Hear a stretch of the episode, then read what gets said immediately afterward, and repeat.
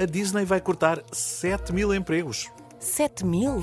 Sim, faz parte de uma reestruturação da empresa? E vai reestruturar-se porquê? Está com prejuízo? Não propriamente.